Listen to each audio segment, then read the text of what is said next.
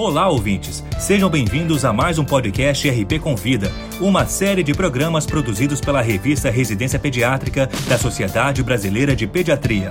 Semanalmente, um tema diferente de interesse dos médicos e demais profissionais de saúde é abordado por especialistas convidados.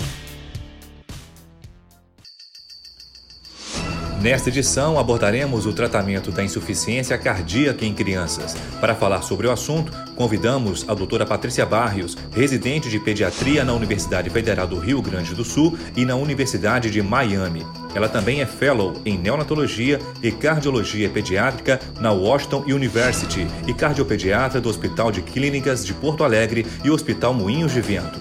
Acompanhe a exposição. A insuficiência cardíaca é uma situação na qual o coração não é capaz de promover o débito cardíaco necessário para satisfazer a demanda metabólica do corpo. Em termos fisiológicos, então, é uma síndrome caracterizada por congestão venosa sistêmica e ou pulmonar, associada então a um fornecimento inadequado de oxigênio em repouso ou no esforço, os objetivos principais do tratamento são otimizar o fornecimento sistêmico de oxigênio e diminuir o consumo de oxigênio. O tratamento varia conforme a etiologia, que nós não falamos aqui, e a classificação da gravidade pelos critérios de Ross, que são equivalentes aos critérios da New York Heart Association para adultos. Eles também vão de 1 a 4. O Ross, tipo, a classificação 1 de Ross, então, é quando os pacientes são assintomáticos a classificação 2, em crianças até um ano de idade, são taquipneia leve ou diaforésia mamar, sem déficit de crescimento. Em crianças maiores, dispneia com exercício moderado. No ROS 3 já, nas crianças até um ano, elas têm uma taquipneia mais marcada, muita diaforésia mamar e um déficit de crescimento importante. Nas crianças maiores, é dispneia com exercício leve. E no ROS 4, então, é uma taquipneia marcada, uma diaforese e ou dispneia já sem mamar ou em repouso em crianças maiores, mais déficit de crescimento. Então, nós começamos nas crianças na classificação de ROS 1, devemos começar com os inibidores da ECA, que em criança o mais indicado é o lisinopril. Na ROS 2, além dos inibidores da ECA, a gente começa com beta-bloqueadores, o mais indicado em crianças é o bisoprolol, nas crianças que têm insuficiência cardíaca pelo chante esquerda e direita, a gente pode considerar diuréticos em doses baixas, as mais baixas possíveis.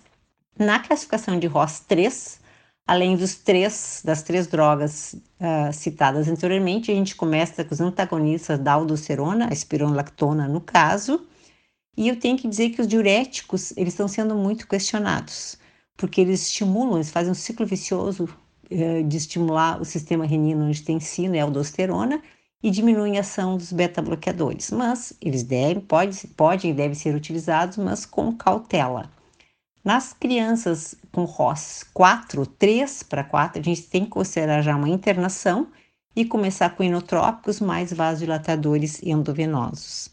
Nas crianças com sintomas muito graves e intratáveis, a gente além de começar com inotrópicos, e sempre é bom oxigênio também, uh, pensar no suporte mecânico, que são dispositivos extracorpóreos que servem como bomba miocárdica, faz a, a, função ventricular, ou no ventrículo ou dos dois ventrículos. Um exemplo disso é o Berlin Heart, e esses dispositivos eles servem de ponte para o transplante cardíaco, que uh, é a última instância em crianças.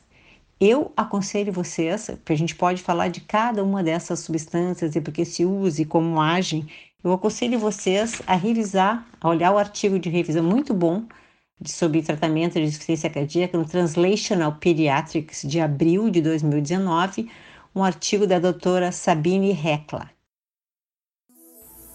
Essa foi a doutora Patrícia Barrios falando sobre tratamento da insuficiência cardíaca em crianças. No nosso próximo programa, abordaremos a apneia obstrutiva do sono. Para ouvir outros podcasts, acesse a página da revista Residência Pediátrica na internet. O endereço é residenciapediatrica.com.br barra mídia barra podcast. Residência Pediátrica, a revista do pediatra.